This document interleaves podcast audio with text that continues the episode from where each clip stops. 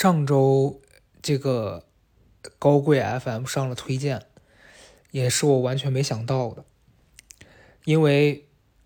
我必须说，在录这个的当下是挺开心的，但录完我也觉得这期没啥内容，因为我俩现在有的时候录这个播客的时候都是挑一天，我们俩可能录两期，哦，因为录。录过最多就是一次录两期吧，因为试过想录三个，但到第二个结束时候发现真的没没力气了，因为以曹富贵的那个高强度的输出和我跟他中间要聊天，我们俩如果一次要聊三个小时，可能录完之后这一天我就废了。所以上一次我们俩录那个喝酒的那期，同时还录了一期这周要发的，当时录完我就在。考虑我说这个到底是先发哪一个呢？因为这周的这个明显要比喝酒的那期是有内容的，有这个观点输出的。但是我想说，如果把这个有观点输出的放在前面，下周再放那个，别人就会觉得我们有病。所以先发那期，万万没想到被推荐了首页。也不知道现在编辑这个可能是最近大家就很需要开心吧。他模仿张强老师又真的非常像，操，真他妈麻烦。反正就是上了一个首页，呃，然后当天晚上跟一个朋友我们吃饭的时候，他就提了一些意见吧。他说觉得我们那期除了。好笑之外，没有别的什么内容的东西了。然后觉得说，因为我们是朋友嘛，所以很多我的事情他知道。他会说，他觉得，呃，他在听这个节目的听感是，我在面对一些很突然的这种需要即兴输出观点的话题的时候，反应的不够好，觉得说我说不出来什么东西。嗯，当下听到这个的感受其实挺不好的，因为。人嘛，那你听到别人批评你或者怎么样，肯定是会不舒服。但是我现在和我以前的区别是，我可以接受这件事儿，就是你批评我那，或者是你提建议给我，我在当中吸取到我觉得有用的建议。针对他这样给我评价，我的感受是，其实他说的也没错，我确实是有的时候突然。对方提出一个问题给我，我确实不太知道能怎么回答，以及当下我需要反应，就我不是一个那种反应特别快，你给我立刻能让你觉得说哇他好有见识啊，然后什么逻辑水平很高，就逻辑水平确实是我比较差的一块儿吧。所以那天结束了之后，我就想很多事情，就是说，呃。人在面对自己不擅长的这个事情，在在面对他的时候，应该接受，还是说尝试把这件事情去挑战一下，然后做一个改进？因为说实话，以前你让我长时间的进行一段完整的陈述，可能都没办法。但现在做这播客的这一两年，其实这方面我觉得已经是跟以前比是有变化了的，所以我也在这个过程当中更加清楚自己什么样的状态会更舒服。所以其实这一段时间吧，有的时候你还是会受到大环境的影响，不太知道自己能做什么，以及。我做这个东西有没有意义？就是你会经常陷入一些这种反复的思考当中，然后有时候会稍微混乱一点。但是我觉得陷入混乱，然后从混乱当中找到自己的秩序，可能就是一个很日常的事情吧。扯远了，反正这周想分享的事儿，一个是上上次有朋友看我发了微博什么的，然后让我。聊一聊我最近买的书，还有就是分享一下这周的一些见闻吧。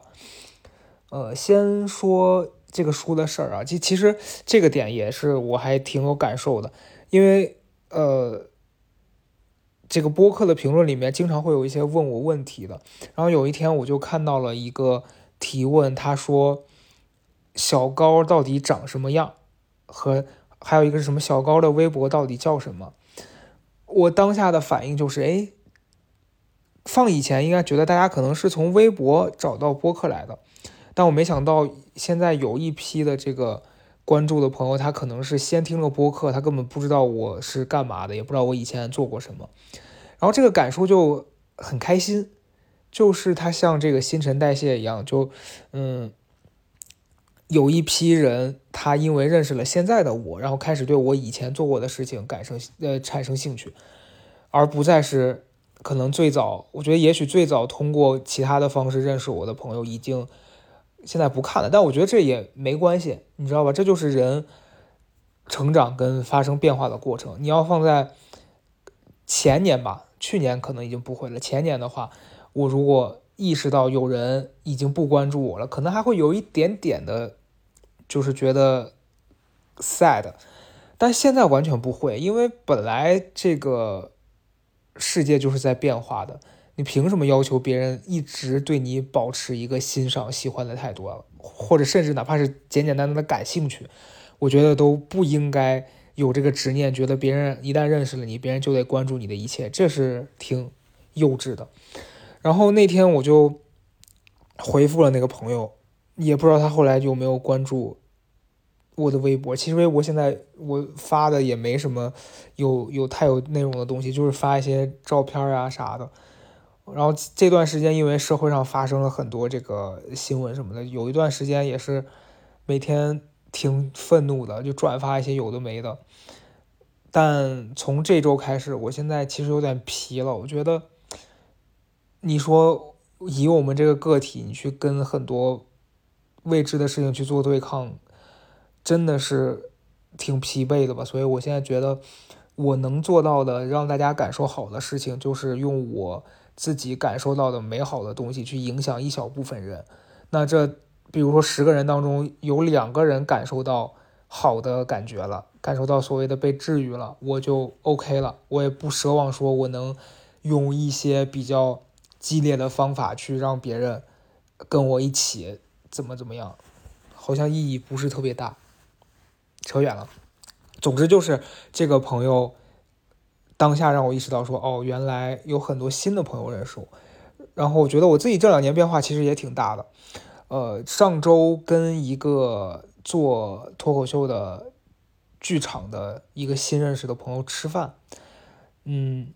其实，哎，这个事儿也是挺挺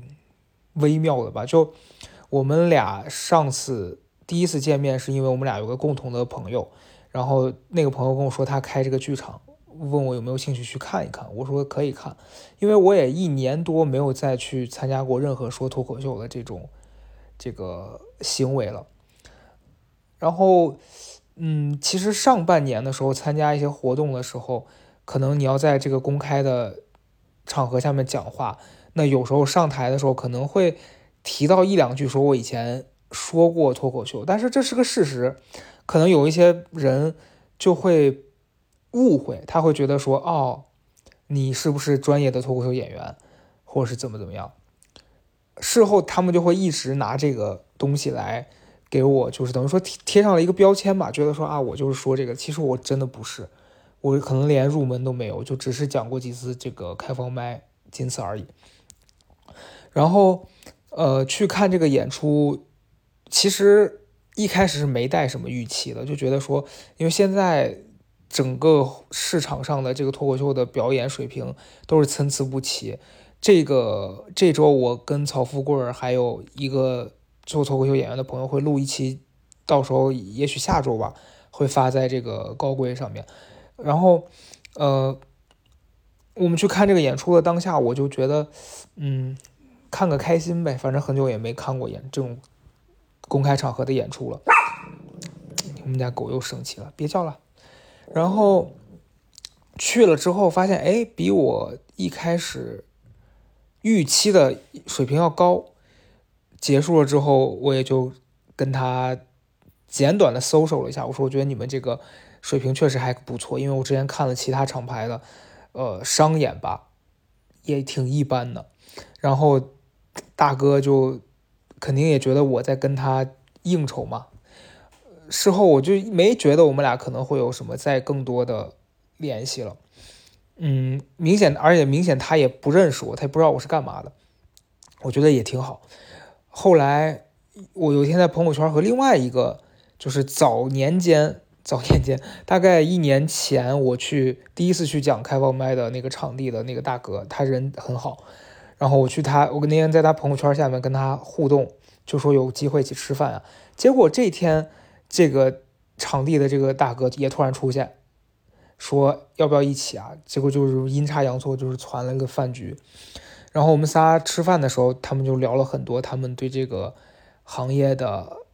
这个期待呀，以及他们行业当中一些好玩的狗血的事情，然后聊到最后，呃，反正他也就是很热情的邀请我说可以去他们那儿讲讲开放麦什么的，然后跟我说觉得我也挺适合的。但是啊，我要说但是，就是其实也许是可以 yes and 的，就是当别人提给你这个意见的时候，你接受它，然后在这个基础上。发挥一些什么？但是我现在真实的在体验过这一系列的事情之后，而且加上今年一整年的目前这个情况来看，我觉得我就是没有那么喜欢脱口秀这件事儿。就是我，你要是让我做，我努努力好像也能做，但这件事儿，我对他的这个热爱确实是不足以支撑我在这个当中花大量的时间，所以我在。那天跟他聊完之后，本来是说啊，以后有机会可能去讲，但我这两天回来思考，我觉得我还是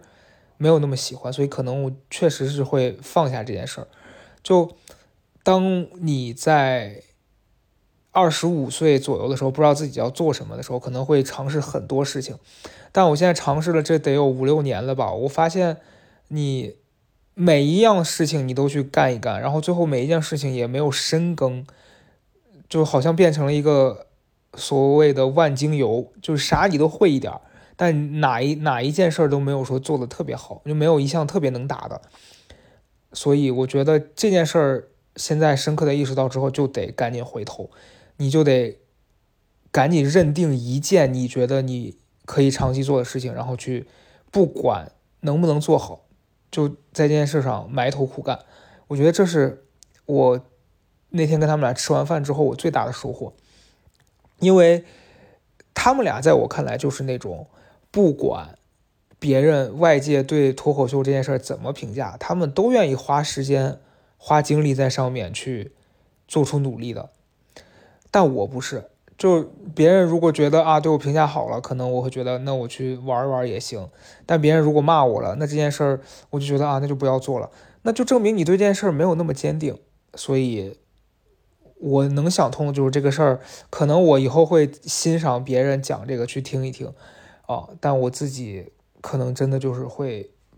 放下了，就是没那么想做。对，这就得说回到就是刚才说的书的主题。我这周，呃，上周回来看了两本书，都是马伯庸老师的书。我在很早之前的博客里面，还是在跟赵英男的一个读书的节目里面分享过。就我觉得马伯庸是我近几年看的还比较多的一个作家吧，因为我觉得他很厉害。首先是他的几本书，就是除了那个爆火的《长安十二时辰》，那个可能是知道人最多的。然后他后面那个《两京十五日》，包括最近他出的这个《大一》。呃，我觉得都是大部头。然后我在阅读他的采访啊，包括他自己书里面后记都会提到，他为了写这些东西会付出非常大的这个前期的准备工作。比如他写这个大一的时候，他都是阅读很多这个史料，然后包括他去跟很多专业的医生去做背调，然后去跟他们沟通。写完书之后还要让。一些专家去读，在当中，呃，找出违背这个常识的一些这这这这种错误，然后他再去进行一个修改。我觉得这个，你如果对这件事情没有足够的热爱，你是真的很难去这么做的。所以，呃，再加上我在阅读的过程当中，我觉得他的这个写作水平也是真的很厉害。就这个节奏啊，然后整个剧情，包括他当中对人的这个呃观察，就这些东西，如果没有对写作，没有对人、对生活有特别大的热情，是没办法支撑他做完这件事儿的。然后我在上昨天吧，昨天读了那个大一，因为它是一个两本书，上下两册，然后有四百多页。这本书我大概读了一周多，呃，然后。昨天还读了他一个算是短篇，呃，叫《长安的荔枝》，也是最近出的。因为我朋友圈有一些他的这个出版社的编辑，我看他们发那个捷报，就那本书好像卖的也很好。所以我读完之后，我也觉得人家确实值得，就是真的是很好看哦。这两本书，大家如果最近书荒想读小说，也是推荐。嗯，然后这个大一，他好像是这个月月底会出。下半部分吧，就是它上半部分叫破晓篇，然后下半部部分叫日出篇，可能又是一个大部头。我就觉得，在整个这个阅读的过程当中，至少你是，呃，不不讨论这些写作的这些技巧什么的，你单纯从读者的阅读体验来说，也是很好看的。对，然后我就觉得，嗯，看到人家在自己热爱的事情上能投出投入这么大的精力和时间。觉得很羡慕，然后我自己也觉得，可能未来一段时间，你要让我说我最想做事儿，可能就也是也是这件事儿，就是写作。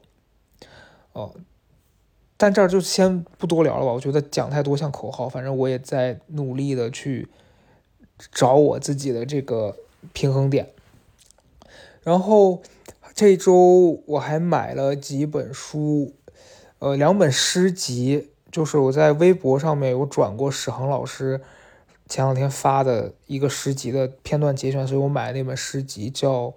致后代》。然后我在买的时候，在呃京东啊什么的这些上面看到，它是其实一套就有好好几个不同的诗人的诗集。就以前我对诗集好像也没有太怎么样，就是感受没有说特别深刻，但近期觉得。诗也是一种挺怎么讲，反正很特别的一种表达方式。然后他用很简短的文字，然后里面有很多种精神，然后还有情感。我觉得这个，反正最近我是想花时间去读一读这些东西，然后看看自己有没有产生一些新的感受什么的。大家如果感兴趣的，可以去史航老师的微博看看那个片段，然后微信读书上好像就有，哦。再就是我近半年读了很多这种关于心理学啊，然后这些什么灵性思考的这部分的书，就其实坦白说吧，就是因为整个大环境的问题，然后自己也确实比较敏感，很容易受到情绪影响，然后就觉得读一些这方面的书也会让自己更好的找到一个方式吧。然后今天呃还看到一本书叫。叫为什么没人早点告诉我？这个是翻译啊，它原原文是英文的名字嘛，就 Why has nobody told me this before？然后他这本书，他是一个就是国外的心理医生，然后他在好像是在 YouTube 上面应该有一个频道，做了很多这个心理的科普的视频。然后这本书那天我是无意间在。豆瓣上面看到的，然后就因为它很新，它新出的，然后底下评论也很少，但它的这个目录什么的，就呃简短的展示的一些内容让我还挺感兴趣的。它其实基本上也是在讲你要怎么调节自己的低能量的状态，然后包括你心情不好，然后你要观察自己。如何处理这些情绪的内在模式，然后你要记录它。然后我因为今天才刚刚开始读读第一节的时候，他就讲到一个点是说，其实大家心情不好，就是负面情绪会有一个恶性循环的这样一个节奏嘛。就当你心情低落的时候，你就不想做很多事儿。然后比如说你其实通过跑步什么的是可以调节自己这个状态的，可是当你心情很差，你就不会想去跑步。那你不跑步，你心情会更差，然后就陷入到这样一个死循环里。但是当你去观察自己的状态，然后呃感受你自己身体在这个状态之下发生的变化，然后进行一个记录的时候，可能你会找到问题。然后因为这是刚开始啊，我觉得这个和我这一段时间进行的这方这这部分的调查学习都还挺像的。这个就关于记录这块，所以我觉得也确实要实践。我最近。也可能会根据这个东西做一个自己的小的试试验，然后到时候有更多的感受也可以跟大家分享一下。嗯，其他的书，我就反正最近还买了几本小说，因为感觉自己读了太多这部分的书，这部分的书之后，小说也没好好读啊。然后买了一本叫做《如何是好》，然后作者叫颜真。啊，我之前读过他那个《沧浪之水》，然后那本书还挺好看的。我反正，但我不确定，呃，别的朋友会不会特别喜欢。他其实讲的就是一个人在这个他的仕途上面，然后从原来的一心就是壮志雄心的想要做出一番事业，后来变得浑浑噩噩的，就完全被那些人同化。呃，那本书看完，当时就是挺。挺感慨的吧，然后后来那我把那本书也卖二手书卖掉了，因为感觉不会再读第二遍。然后这本《如何是好》是他今最近新出的书吧，然后说是，呃，可能我不知道内容是不是类似啊，但看那个介绍感觉它是那本书的一个翻版，然后写的是一个女性主角，然后决定也想就感觉挺挺感兴趣的读一下。还有就是这个叫什么蔡崇达。然后他之前有一本书，应该是皮囊是吧？好像很很有名。那本书我读过，但是印象已经不深了，好像感觉挺一般的。然后他这次出了一本书叫《命运》，在豆瓣上面评分特别高，九点一吧，好像那天看。纯属就是非常好奇，怎么会有这么高的评分？然后我就买回来了，还没看。对，这就是大概是我最近买的这几本书吧。呃，能分享的。刚才前面讲了，就觉得这个，如果你有情绪的问题，我刚说那个为什么没人早点告诉我，我觉得可以看一下哦。但它里面今天作者在强在前半部分强调一个点，说很多方法是你要不停的练习的，就像你在锻炼一样，就是锻炼不是说等你身体有了问题你才锻炼去预防的，而是在你没有问题的时候你就开始锻炼，增强你自己的肌肉。所以情绪的问题也是一样，当你觉得自己还好的时候，你去学这些知识，它就是为了让你在不好的时候可以直接拿来使用这些工具。对，大概是这样。所以，嗯，书其实也就这样了。哎呀，每次聊到二十分钟的时候，就会有一个小小的这个空缺，这可能就是不做这个。草稿不不列提纲的问题吧，就真的突然一下会断片儿。好，现在我接受我朋友对我的批评，我确实是 差劲。嗯，